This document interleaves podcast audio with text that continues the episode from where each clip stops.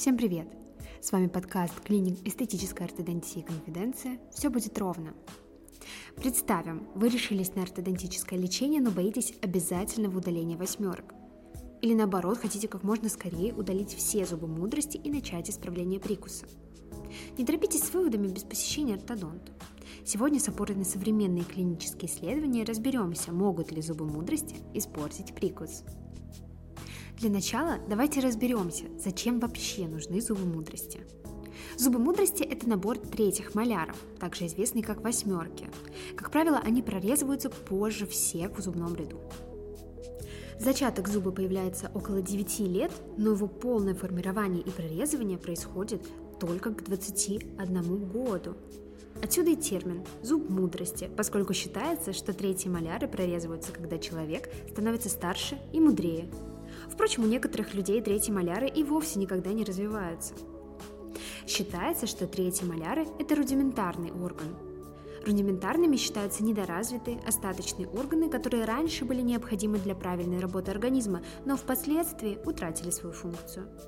По доминирующей теории, зубы мудрости появились у древних людей, чтобы помогать им пережевывать сырую пищу, которая составляла основу рациона. Челюсти у предков человека были больше, поэтому дополнительные маляры легко вписываются в их форму. К тому же древние люди чаще теряли зубы из-за болезни, а значит третьи маляры лишними точно не были. Но как только люди научились готовить пищу, она стала мягче и, следовательно, требовала меньшего жевания. Из-за снижения жевательной нагрузки челюсти уменьшились, но уже ненужные дополнительные зубы все равно остались. Могут ли третьи маляры вредить другим зубам? На меньшей по сравнению с древними людьми челюсти в зубном ряду зачастую недостаточно места для полного прорезывания третьих маляров. К тому же зубы мудрости прорезаются, когда челюсть и мягкие ткани уже полностью сформировались, поэтому плотность кости и слой десны существенно затрудняют выход восьмерок. В результате может возникнуть дистопия, неправильное положение зуба. Он может прорезываться под наклоном или горизонтально, Восьмерки могут прорезаться частично или не прорезаться вовсе. Такие восьмерки называют ретинированными. Над неправильно прорезавшейся восьмеркой может появиться болезненная и воспаленная полость – капюшон. Капюшон из десны, в который забиваются частицы пищи и размножаются бактерии. Все эти нарушения ставят под угрозу здоровье соседних зубов и полости рта в целом. Зуб мудрости может прорезаться с поврежденной эмалью или кариесом, повреждать корни соседних зубов или даже вызывать воспаление. Могут ли восьмерки привести к нарушению прикуса? Считается, что еще одно следствие неправильного прорезывания восьмерок – нарушение прикуса. Восьмерки толкают соседние зубы вперед, они начинают наезжать друг на друга, что приводит к появлению скучности. Скученность, кстати, это недостаток места в зубном ряду, при этом чем больше места не хватает, тем сильнее зубы наклоняются и тем сильнее скученность. Первое предположение, что прорезавшиеся восьмерки начинают теснить и сдвигать соседние зубы, появилось аж в 1859 году.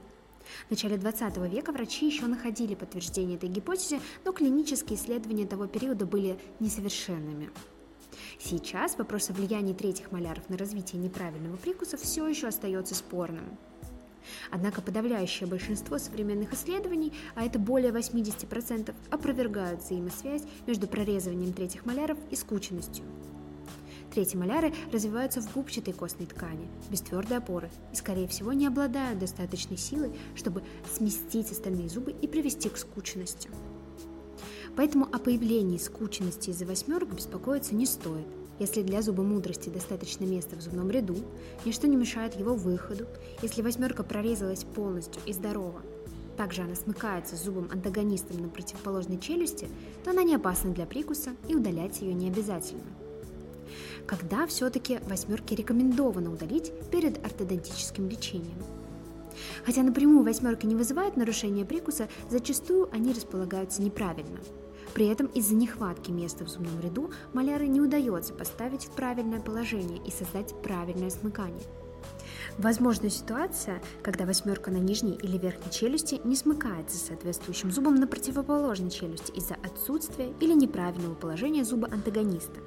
В этом случае зубы антагониста теряют опору и могут выдвигаться выше зубного ряда.